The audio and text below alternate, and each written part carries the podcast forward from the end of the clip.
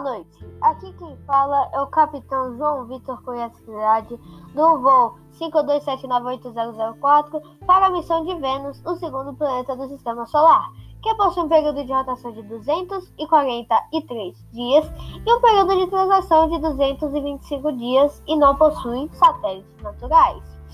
É, foi um pouquinho difícil, por, apesar de ser o planeta mais quente do Solar, que nós conseguimos resolver isso com uma nuvem gigante que é artificial é, que deu uma esfriada no nosso planeta, caiu mais ou menos uns 200 graus e alguns alienígenas que estávamos em conflito com eles e nós conseguimos fazer uma trégua e se é, entender.